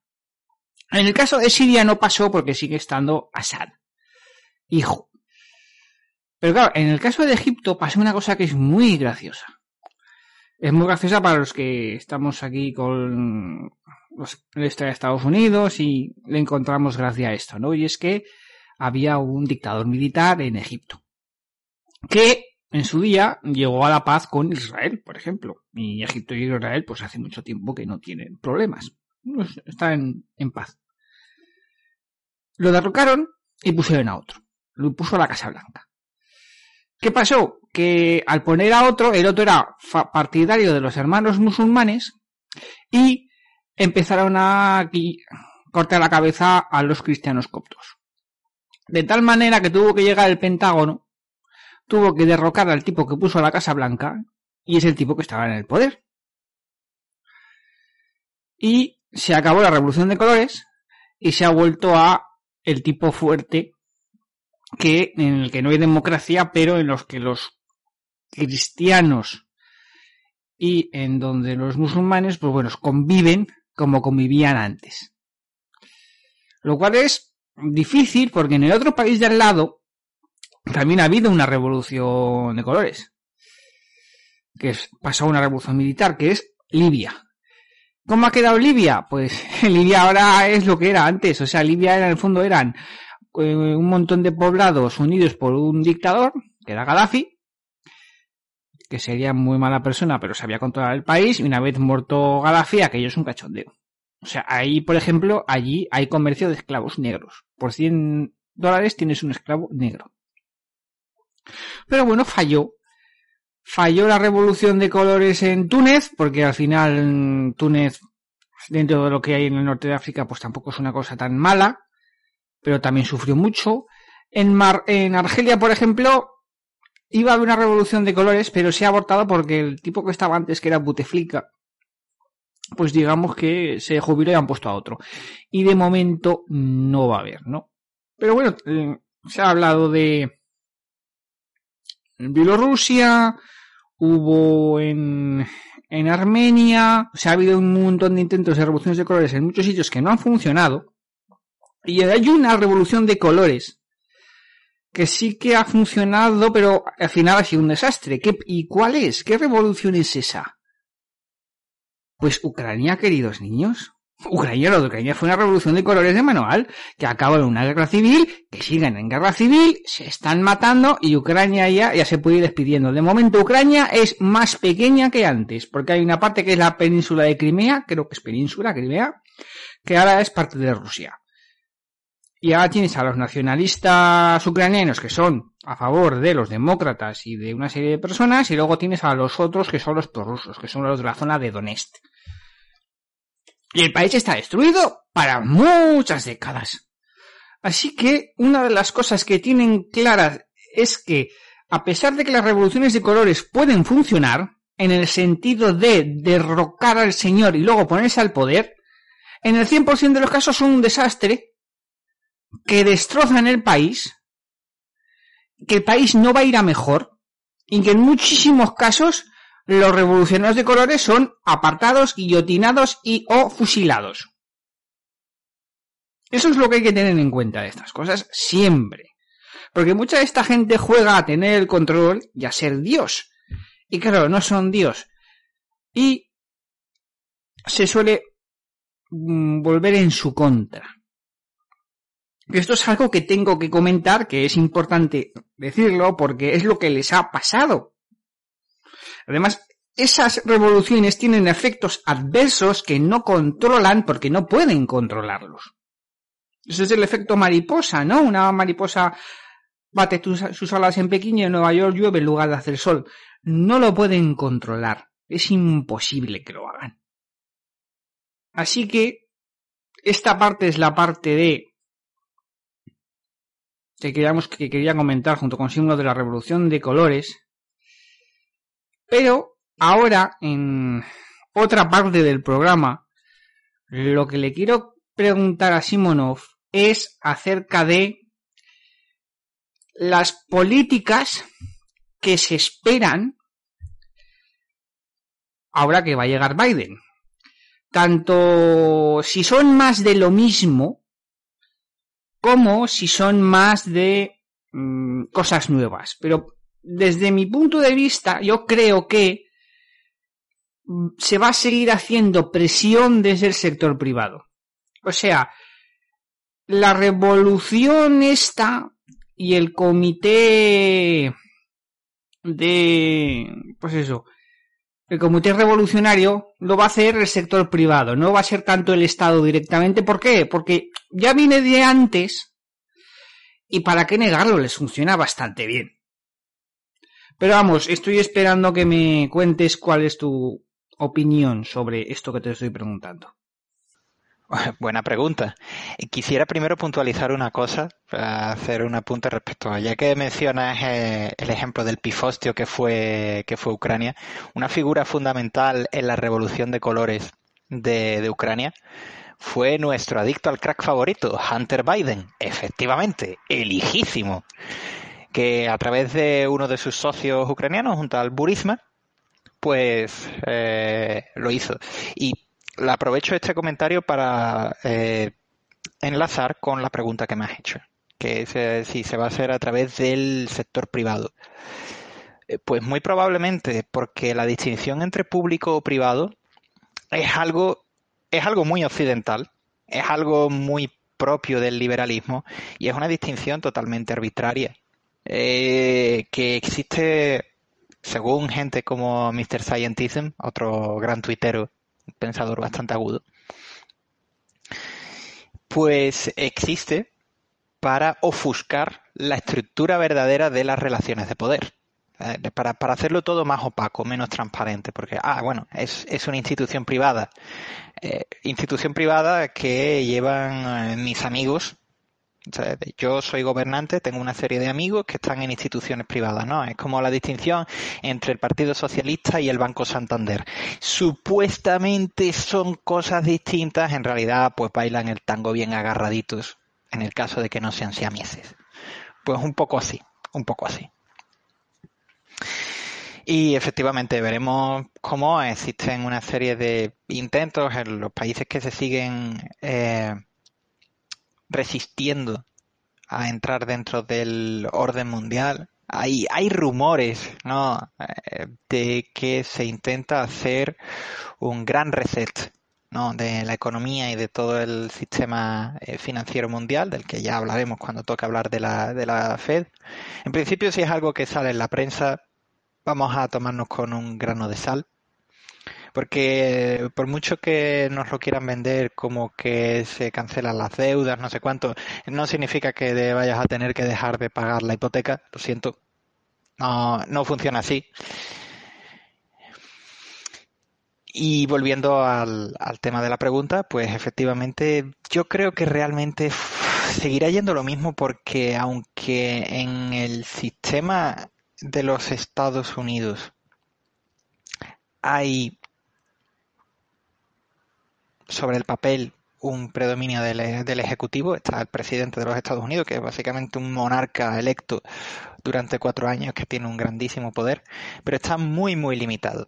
Está muy limitado por el Congreso y está muy limitado también por el Tribunal Supremo, aunque sea el presidente el que nombra a los jueces del Supremo de por vida o hasta que se jubilen. Pero bueno, mientras no se abran vacantes, no se puede cambiar su composición, salvo que intervenga el eh, Congreso, las dos casas, las dos cámaras, para cambiar su composición. Pero es complicado eso.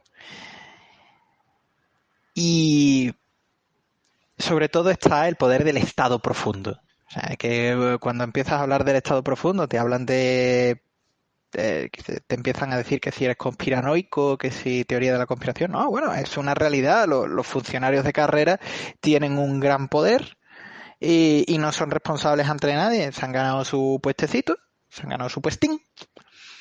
Y muchas veces son los que determinan hacia dónde va el dinero público, cuáles son las políticas que se persiguen efectivamente, cuáles son las leyes que se hacen cumplir y cuáles no, porque en un momento dado no hay, en un momento, es imposible cumplir todas las leyes. Ahora mismo yo tengo que estar rompiendo por lo menos dos o tres leyes sin saberlo. No, porque el, objetivo de la ley no es que se cumpla en un, en, una, en un estado terminal como en el que estamos ahora. El objetivo de la ley es que si tienen una excusa para ir por ti, tengan con qué, tengan a qué agarrarse y lo podemos ver. Pero bueno, eh, es, la situación en la que estamos, no podemos cambiar el tiempo en el que vivimos, si podemos reaccionar frente a la situación en la que estamos. No, no elegimos las cartas con las que jugamos, pero sí que eh, podemos elegir cómo jugarlas. Entonces, lo que veremos será intentos de nuevos lavados de cerebro, nuevos intentos de, manipulación PSYOPS, o sea, operaciones psicológicas. La, por supuesto, con una presidencia demócrata podemos olvidarnos de que la prensa cumpla la que supuestamente es su función de crítica y control del poder. Realmente, pues, podemos olvidarnos de eso porque eh, la, prensa es un cuarto poder, es otro poder del Estado y evidentemente en países como España es todavía más, más eh, claro y más, y más evidente. Cuando la prensa, eh, sobre todo la de papel, depende de la publicidad institucional y de los contratos con instituciones públicas, las suscripciones en eh, oficinas de funcionarios o universidades y demás, y demás instituciones para, para seguir funcionando.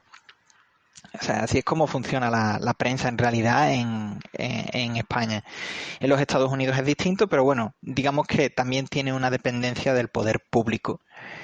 Y veremos cómo ahora que el Estado profundo tiene a un títere suyo, como es Biden, pues va a estar todo como más tranquilo. Pero, repitamos, volviendo al tema de las eh, revoluciones de colores, pasa un poco como pasaba en la etapa terminal de, la civilización clásica. Roma era una potencia militar que empezó haciendo guerra hacia afuera, hacia, hacia los externos, y empezó a decaer cuando comenzó su ciclo de guerras civiles internas, es decir, las cosas que funcionaban para los demás, pues empezaron a utilizarlas para ellos. Del mismo modo, eh, los Estados Unidos tienen un, establishment de inteligencia, tienen una CIA que está especializada no en las operaciones de inteligencia realmente, sino en tratar de subvertir eh, gobiernos extranjeros que no se pliegan a los intereses de, la nación y ahora eso se ha vuelto en contra del pueblo americano. Eso se ha vuelto eh, hacia adentro. Veremos en qué para todo. Veremos en qué para todo. Y es algo que también está sujeto al efecto mariposa que mencionas. El efecto mariposa, eh, pues eso, la, teoría del caos, ¿no? Eh, tú puedes eh, tratar de dártelas de aceleracionista, de llamarte un Boogaloo Boy, no sé cuánto, y por el otro lado lo mismo, ¿no? O sea, los, las revoluciones de colores, la coalición arcoíris y demás, pues está muy interesada en tratar de provocar un caos que se supone que son capaces de manejar. Y la realidad es que el caos, por su propia definición, no nos entra en la cabecita, no, no somos capaces de dominar una situación caótica. Podemos tener estrategias que sirven de toda la vida, podemos volver a los clásicos que siempre han funcionado, tratar de tener tu casa en orden, tu familia en orden, eh, los consejos que han funcionado de toda la vida, tener viejos amigos, leer viejos libros, quemar viejos leños y beber viejos vinos, que decía Alfonso X el sabio, por algo era sabio. Todo ese tipo de cosas que sabemos que funcionan sin importar las tribulaciones del mundo exterior. Porque van a existir, van a tratar de jodernos, entonces tratemos de reforzarnos nosotros, física, mental y espiritualmente. Y ver las oportunidades que se abren para tratar de sobrevivir, porque mientras estemos sobreviviendo estamos ganando. Es, así. el, enemigo cuenta con que todo lo que no sea una victoria absoluta, con nuestra absoluta desmoralización o extinción, es, eh, es una victoria de ellos. No consideran una victoria la existencia de alternativas que sean viables Mientras que para nosotros el meramente seguir existiendo, ser nosotros mismos, no perdernos a nosotros mismos, sigue siendo una victoria. lo que pasa en el mundo exterior nos afecta, sí, pero nos importa menos. Es el, es el mundo interior y, lo, y nuestro entorno cercano lo que, lo que nos interesa. Y por supuesto, lo que haga gente que no apreciamos lo más mínimo, pues mientras no nos afecte personalmente, nos la pela. Hablando mal y pronto. Hay una cosa que no sé qué opinarás tú, pero cuando tú estás mirando todo el proceso electoral y ves el júbilo que hay, tú te acuerdas y dices, vamos a ver, aquí hay júbilo porque odias a Trump, pero ¿tú te acuerdas de lo que decías de Joe Biden? Que era más de lo mismo y que con Joe no iba a haber los cambios que la gente pide, porque claro, a Joe le están pidiendo cosas que le están pidiendo a Bernie Sanders. Y no estamos hablando de caso de Sanders. De momento ya los neocon han vuelto a casa, y no me refiero a que hayan vuelto a la Casa Blanca, sino que han vuelto al Partido Demócrata. Se está hablando que uno de los asesores de Joe Biden va a ser el muy querido por nosotros Cheney. Sí, ese Cheney, ese sobre que Netflix me parece que hizo una película, una serie o algo, que se ha metido mucho con él, pues ese, el de la guerra de Irak, ese va a estar presente. El Partido Demócrata es el partido del Pentágono, que no se lo olvide. Parece ser que el complejo militar industrial, las empresas que están en ese sector, pues están subiendo. Igual están previniendo algo. No sé. Así lo, lo voy dejando. Y no tengo yo muy claro que la gente sepa qué es en realidad eh, el Partido Demócrata y qué es en realidad Joe Biden, ¿no? Porque una de las cosas que podemos garantizar ya es que el Partido Demócrata va a fastidiar a sus votantes porque no los tienen una gran consideración. Esto no hace falta tener una burbuja, perder una bola de cristal. Pero claro, se han hablado muchas cosas y no van a, por ejemplo, el ecologismo exagerado, pues no lo van a hacer. No lo van a hacer porque ya tienen el caso de California y saben lo que pasa. O el tema del, eh, del fracking, por ejemplo que en el peor de los casos lo que van a hacer es cambiarlo de lugar. ¿No? Y no va a haber sanidad pública. O sea, en el sentido europeo del término, si queréis, ¿no? Que tanto pide la gente joven y, lo de los préstamos, también pide mucha gente, les vas a hacer un agujero a las, eh, al sistema bancario, lo dudo mucho. Se habla de los impuestos a los ricos y esas cosas, ¿no? Pero eso es lo que yo te comentaba por privado hace unos días. Desde que tú te fuiste de la universidad hasta ahora han pasado unos cuantos años En Estados Unidos a los ricos les han subido bastante los impuestos y los ricos son más ricos que nunca. Aparte de que, vamos, Biden es capitalista de amiguetes, pero a lo de amiguetes, amiguetes, amiguetes. O sea, esto es, eh, pues prácticamente todo lo que desprecia la, la, izquierda o el sector de Bernie Sanders, eh, Ocasio Cortez y todas estas, ¿no? Y entonces, claro, ojo, ojo cuidado con creer que esto va a cambiar, ¿no? Porque ya lo cometieron con, con Obama y ya se tuvieron que bajar del guindo. Y con, a ver si con este va a pasar más de lo mismo, porque las extrapolaciones son muy malas, porque aquí es igual extrapolan que eh, el Partido Demócrata es el Partido Socialista, y vamos a ver, no, o sea, el Partido Socialista es la copia china del Partido Demócrata. Y bueno, veremos lo que pasa, veremos sobre todo el tema de la Fed y el tema de la crisis, el tema del coronavirus, porque como les dé por cerrar a la europea, pues em, que disfruten de lo votado. Aunque eso ya es más de temas federales y temas de muchas cosas, ¿no? Pero es gracioso, ¿no? La, la poca memoria que tiene la gente, porque vamos a ver, que la gente así tipo PP, Ciudadanos, el PNV, es que el PNV, siendo, siendo quienes son, apoyan al Partido Demócrata, con lo que ha sido el PNV y con lo que ha sido el Partido Demócrata, es la leche.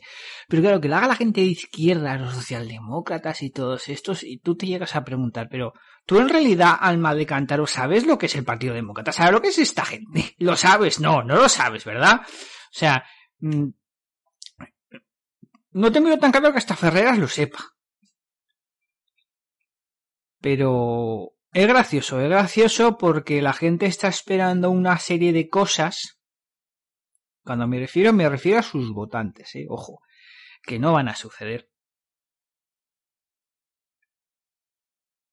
O sea, va a haber una decepción en ese aspecto bastante grande, porque aquí lo que va a suceder de verdad, de verdad de la buena, pues casi lo podemos prever. O sea que los ricos de Hollywood y los ricos del, de la bolsa americana se van a forrar.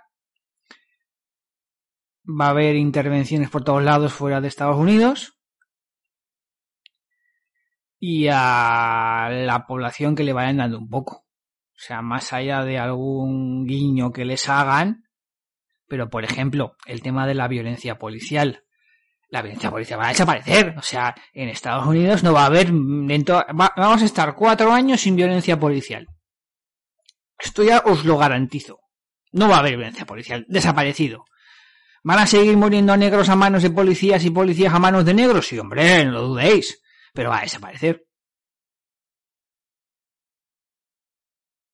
Se va a tapar un velo y ya no importa, porque vamos, ahora es más, lo más probable es que la gente ya pase del tío Sam, porque claro, como el demonio ya no está, pues ya no interesa, pero por otro lado sí que es verdad que va a haber algo de mm, como lo han hecho en la prensa española con con Sánchez.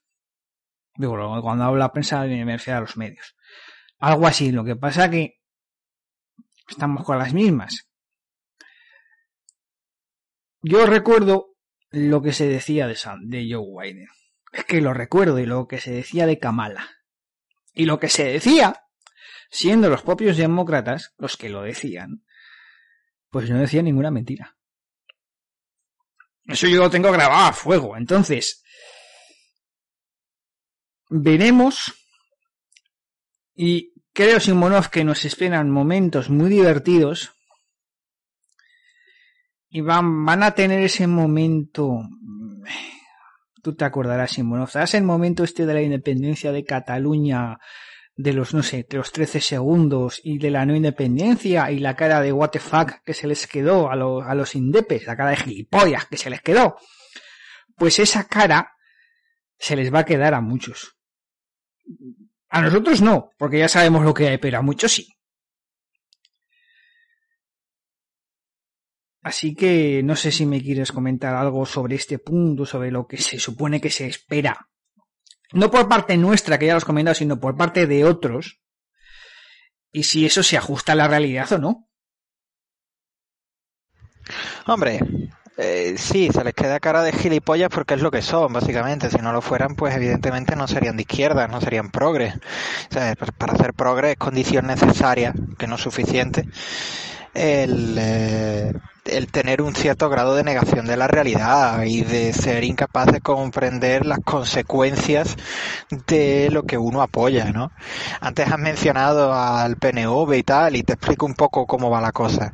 Es que el PNV básicamente sobrevivió gracias a sus amiguitos dentro del Partido Demócrata durante los años 40 y 50 y 60 en sitios como Idaho, ¿sabes? En Boise había una, una mm, eh, colonia vasca, ¿no? Eh, de, Cagaris, digo, de Gudaris.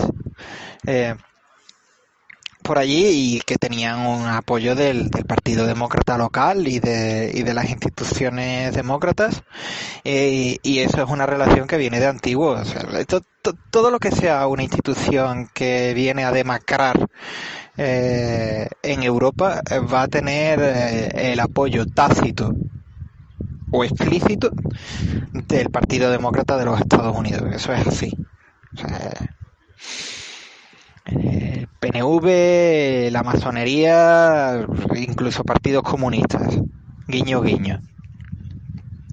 Llámese como, como se quiera.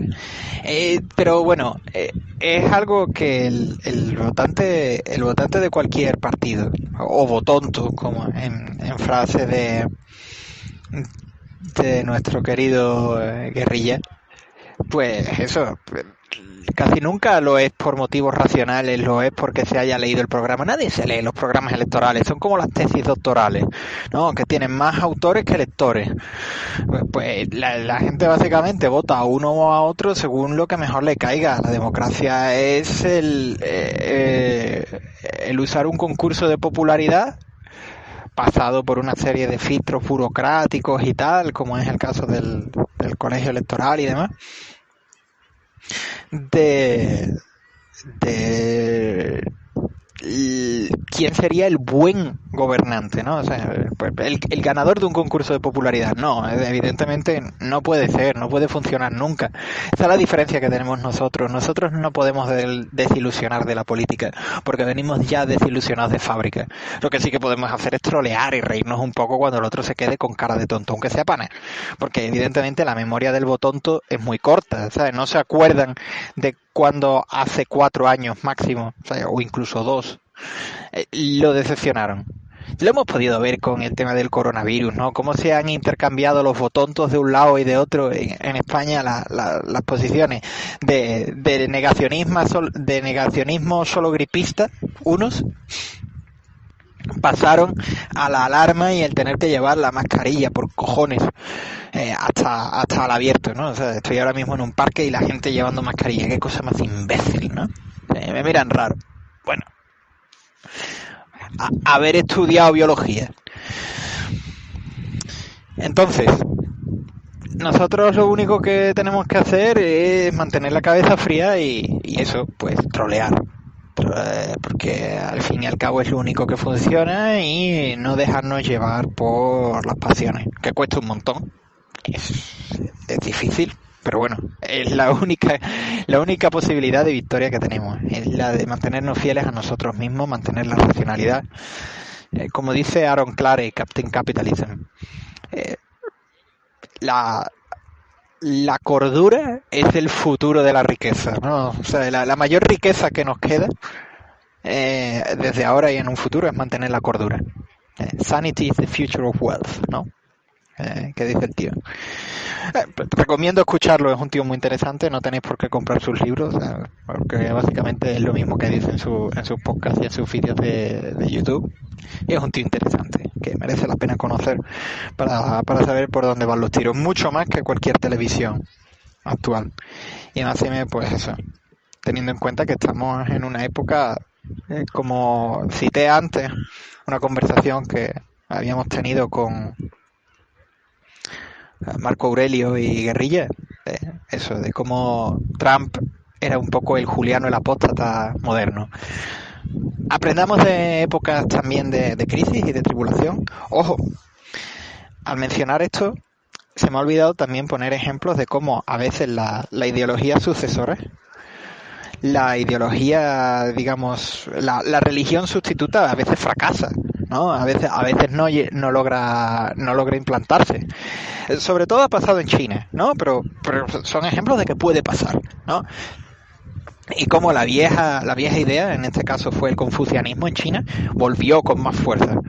O como, sin ir más lejos, aquel que no debe ser nombrado, aquel que va a ser que va a estar prohibido en España recordarlo, siquiera como algo bueno.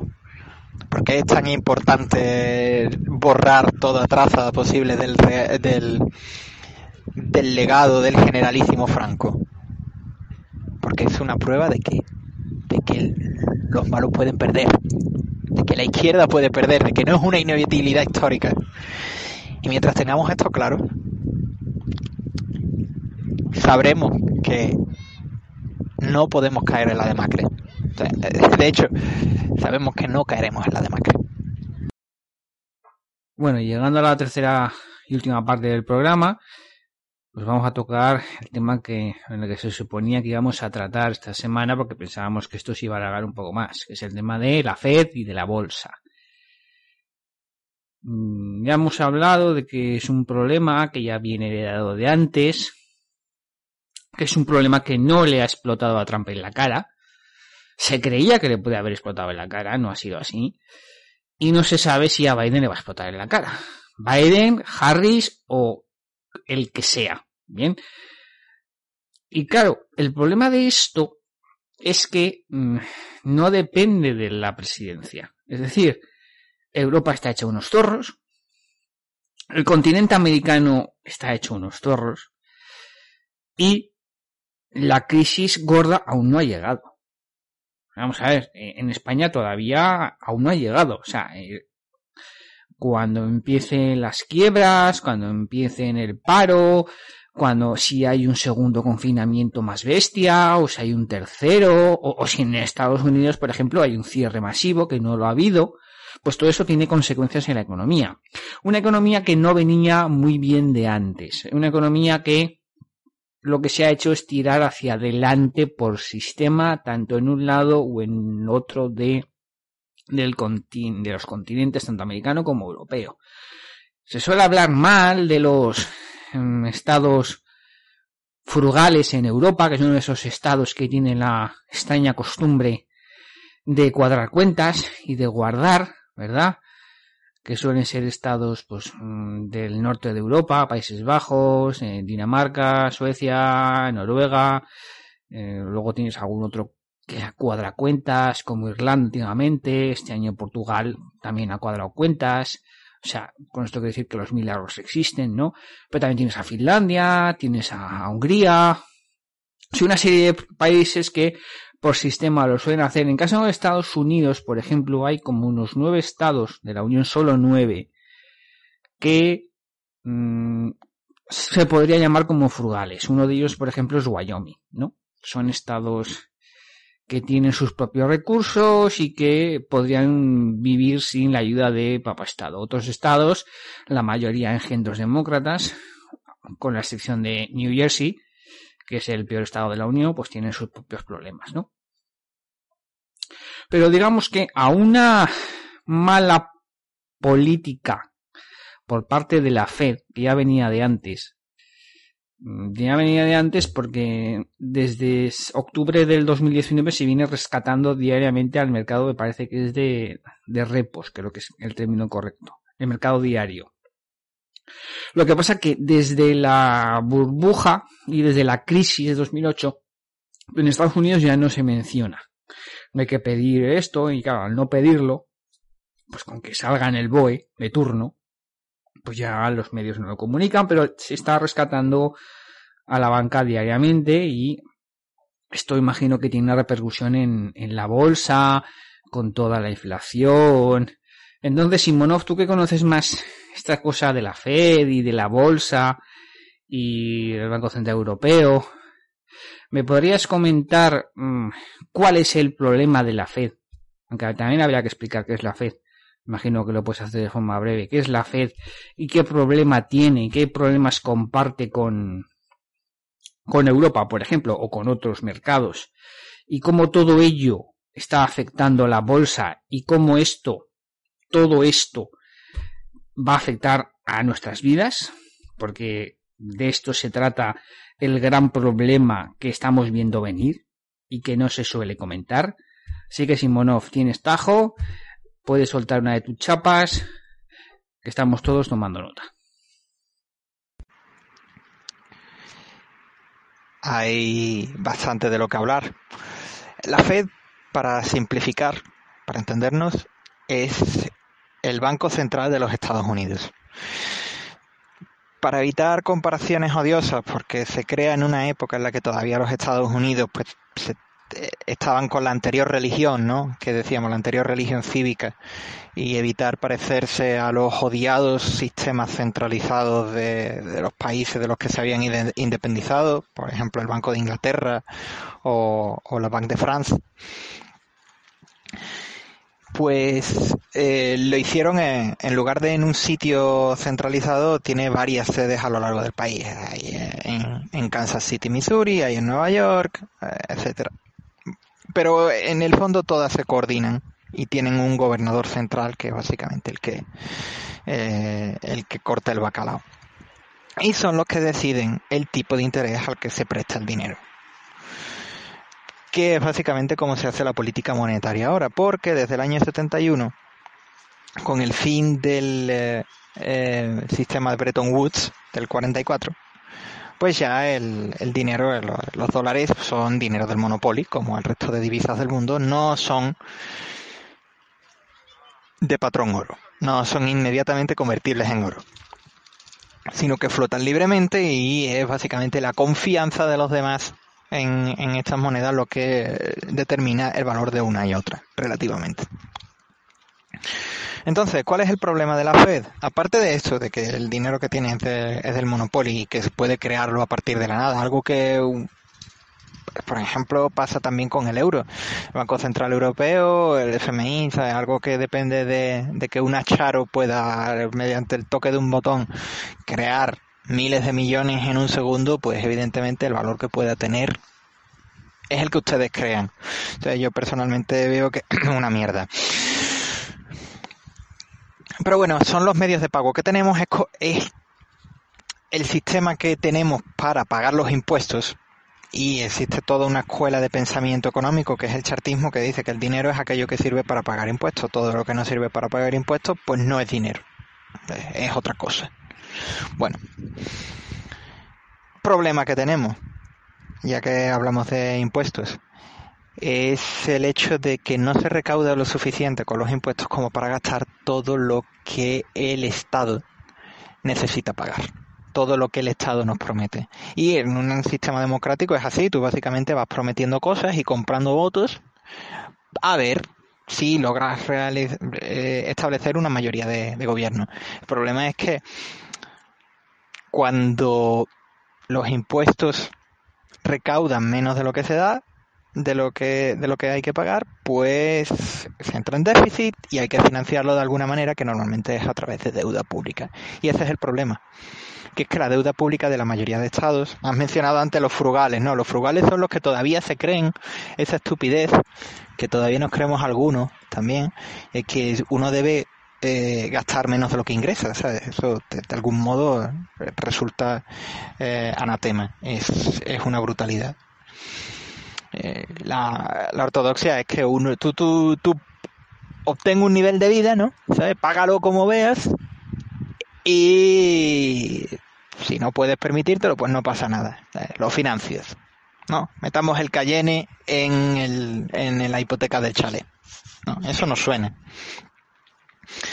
Después del cierre en falso de la crisis financiera del 2008, que realmente nunca se resolvió, basta con ir por cualquier lugar de España que no sean las consabidas capitales y evidentemente lo que vemos son un montón de negocios que cerraron en esa crisis, en esa burbuja de ladrillo y nunca volvieron a abrir. y nunca volverán a abrir. Pues se hizo una patada a seguir a base de deuda, de inflarlo todo y tipos de interés muy muy bajos. Y lo que pasa es que ahora mismo los tipos de interés están tan bajos que básicamente la, Reserva Federal está pagando a la gente por que se quede con, su dinero. ¿no? Tú, tú, le, tú le das dinero a, a, la, a la Reserva Federal, tú, tú compras los bonos de la Reserva Federal porque se supone que es algo garantizado por el Estado, es algo que no va a quebrar nunca, es una inversión tan segura que eh, tú, tú estás básicamente pidiendo prestado y encima pagando por el privilegio. Esto tiene una consecuencia que es que los bancos que se alimentan de prestar dinero cuando piden prestado a la Reserva Federal o al Banco Central Europeo, el, banco, el bono alemán, por ejemplo, está en tipos negativos, ¿no? O el bono japonés. Ah, pues evidentemente eso es algo que le cuesta dinero a los bancos, bancos que ya están maltrechos por el hecho de que, ya hemos dicho, la, la, consolidación bancaria y de la crisis del, del 2008 no se ha salido, ¿no? ni, ni se saldrá nunca.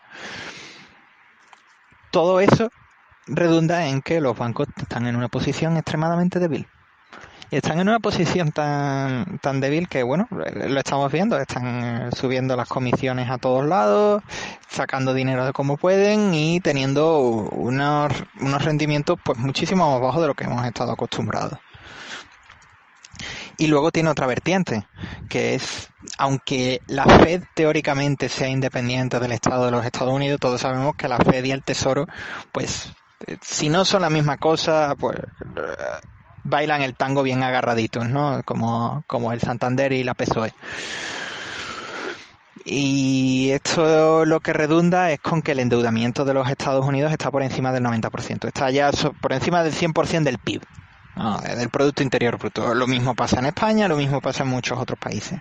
Cuando el endeudamiento de un país pasa por encima del 90% del PIB, cada euro extra de deuda supone un incremento del PIB de solamente 20 céntimos. Es decir, necesitas gastar, endeudar el Estado en un euro, en 5 euros para incrementar uno de la economía sobre el papel real, que realmente no lo es, porque el PIB es esa cosa según la cual eh, Guinea Ecuatorial es un lugar más rico que Rumanía o, que, o que Moldavia.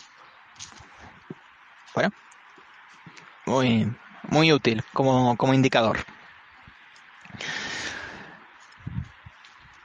Y eh, lo que estamos ahora mismo es en un callejón sin salida. Se habla, pues eso, lo que decíamos antes del gran reset, porque no sabemos cómo, cómo salir. Y se habla de, de otra cosa, como fue la conferencia de Bretton Woods del 44, o cómo fue el, el cambio del, del, año 71 que provocó la estanflación de los años 70 y ahora mismo estamos también en esta inflación porque aunque se nos diga que oficialmente la inflación está en cifras muy bajas no sé cuánto eso se hace a base de una trampa que es que el índice de precios al consumo no incluye muchas cosas que sí que se han inflado como son la vivienda o como son los assets, ¿no? Como son, como son los activos bursátiles. La bolsa. Y la bolsa está disparada. La bolsa está además en una situación en la que las elecciones, tal como está la, situación a día de hoy, eh, es la, la, mejor que podían, que podían eh, desear. Viendo los posibles resultados electorales, las posibles situaciones que hay, que es Congreso, perdón, Cámara de Representantes, Senado y eh, presidente, todos de un determinado partido político, sea republicano, sea demócrata. Eh, mayoría de alguna de las cámaras de alguno de los partidos. Eh, lo que hemos visto es una cosa muy curiosa, que es que los mejores resultados bursátiles suelen coincidir con una época en la que hay bloqueo en ambas cámaras y presidente demócrata. Qué casualidad que es lo que ha salido ahora. Y esto es algo que le viene muy bien a, la bolsa, sobre todo teniendo en cuenta que el Standard por 500, de las 500 empresas más, potentes que hay en, en los Estados Unidos por capitalización bursátil, tienen un gran peso del sector tecnológico. Al sector tecnológico le vienen muy bien estos resultados. Y puede dispararse. Pero, hay, hay un pero, siempre hay un pero. Es el hecho de que podemos estar ante la, la antesala de una reversión a la media. ¿Qué es una reversión a la media? Cuando algo tiene unos rendimientos por encima de, de lo normal, es muy probable que la siguiente vez que pase tenga rendimientos muy por debajo de lo normal. Para que así se vuelve a la media, ¿no? Es como, por ejemplo, si tú vienes de una familia de, de gente con una determinada inteligencia, si tienes un hijo que te sale especialmente listo, lo más probable es que la siguiente generación no sea tan lista como él. No. Pues este fenómeno de reversión a la media también ocurre con eh, la bolsa y con las empresas.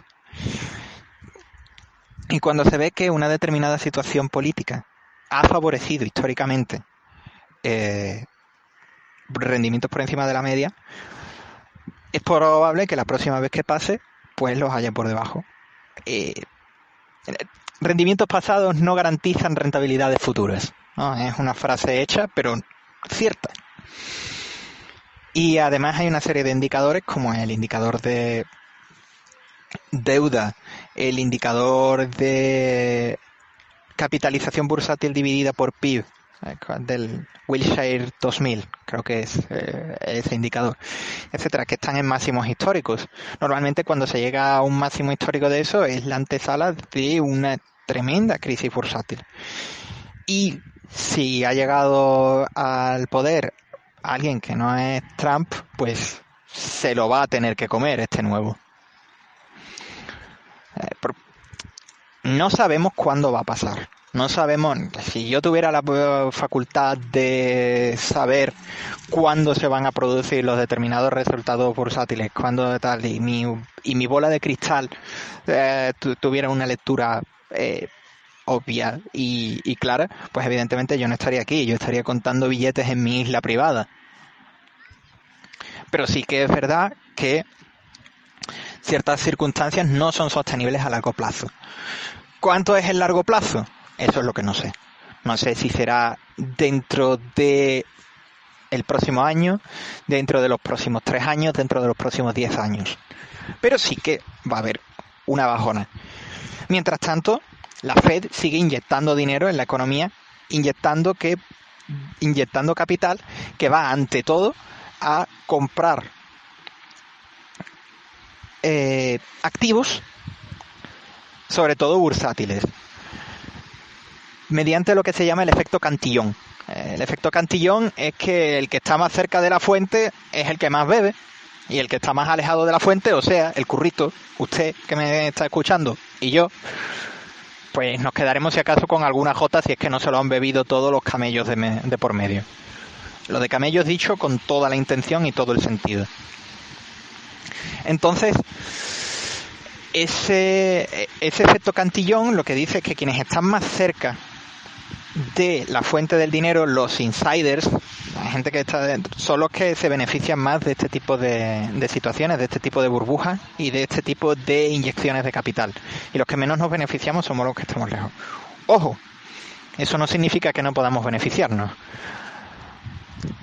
La, la inversión en carteras indexadas, la inversión en metales y todo este tipo de circunstancias son cosas que están a nuestro alcance, que no se necesita mucho dinero y que tenemos en disidencia una guía de inversión en metales, que es un, una breve introducción que puede ser muy útil para eso, para que nos hagamos nos hagamos cargo de nuestro propio futuro económico en nuestras manos, aparte de unas cuantas reglas de mano, como por ejemplo no gastar más de lo que se ingresa, tratar de tener un nivel de vida acorde con nuestros gastos, siempre un fondo de emergencia, son cosas que ahora mismo yo las digo después de haberla aprendido por, por las malas.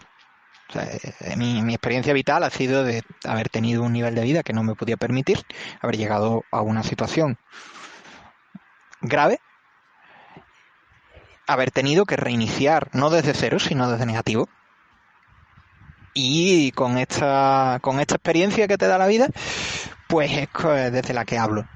Quien haya sido capaz de entenderlo, eh, simplemente no cayendo en los mismos errores que yo caí, pues es una persona más inteligente que yo y evidentemente soy yo el que tendría que escucharle. Pero bueno, viene bien a hablar desde la voz de la experiencia. He dicho ya lo que no me ha funcionado y lo que sí.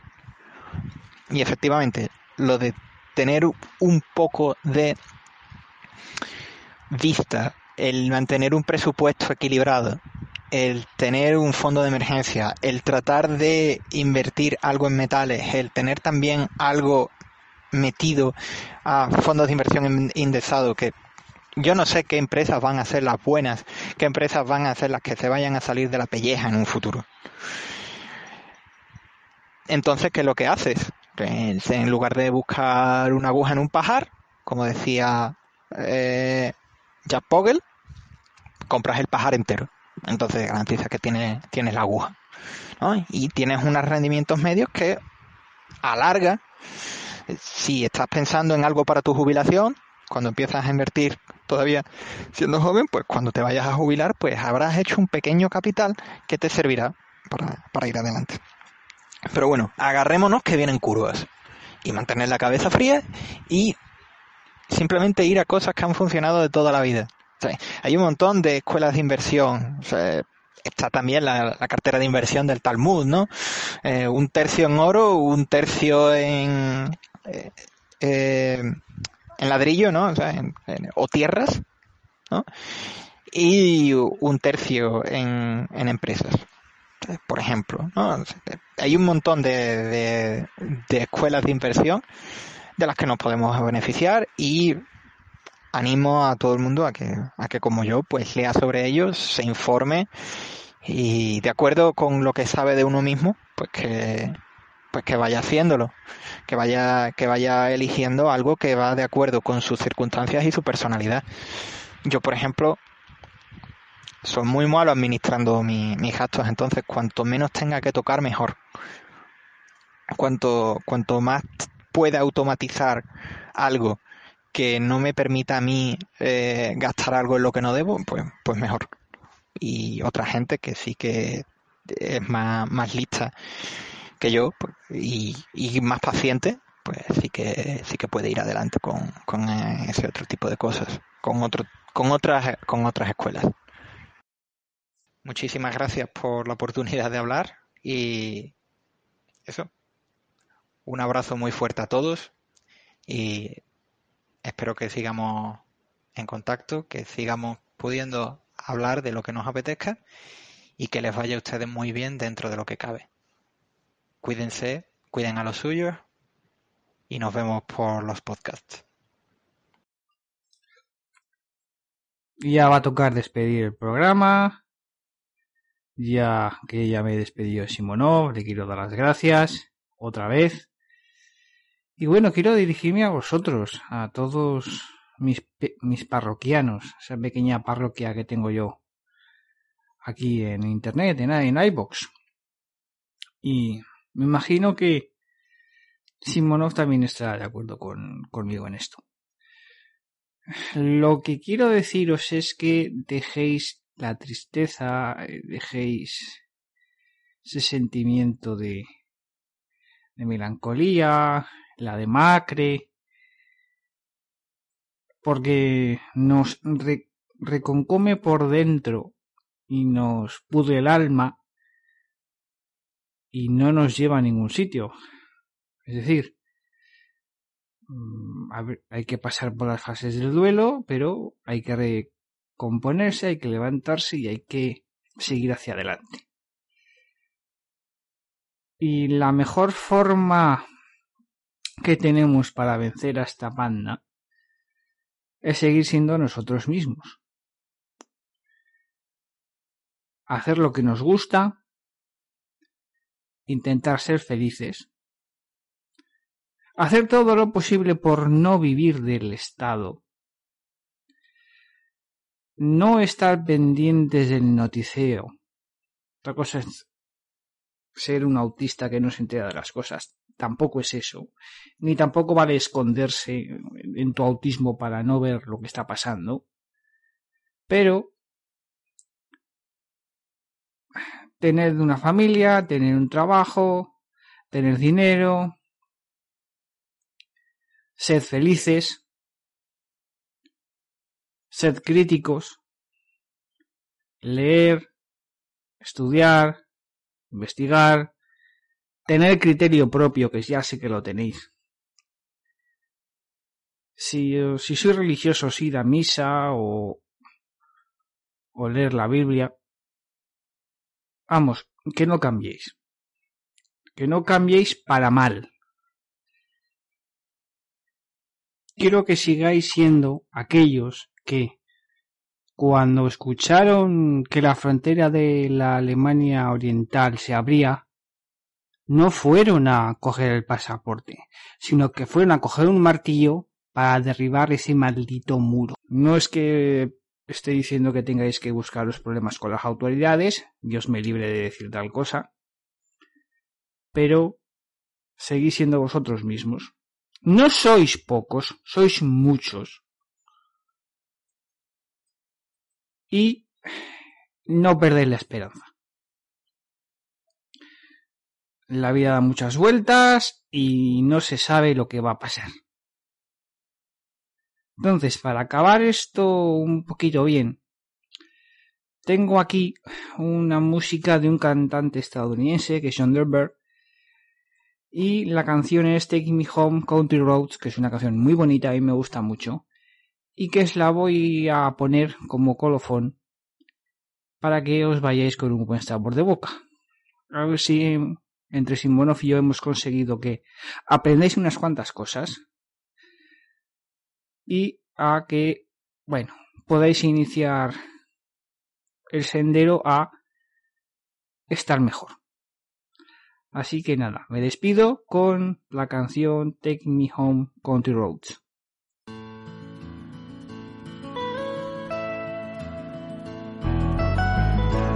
Almost heaven,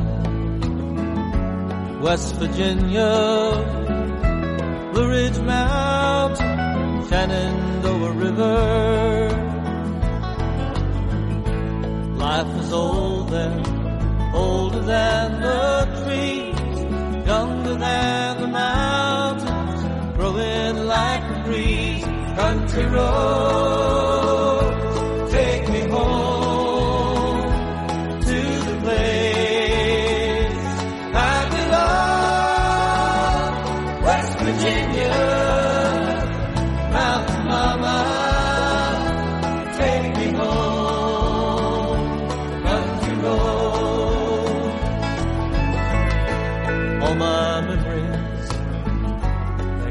gather round her.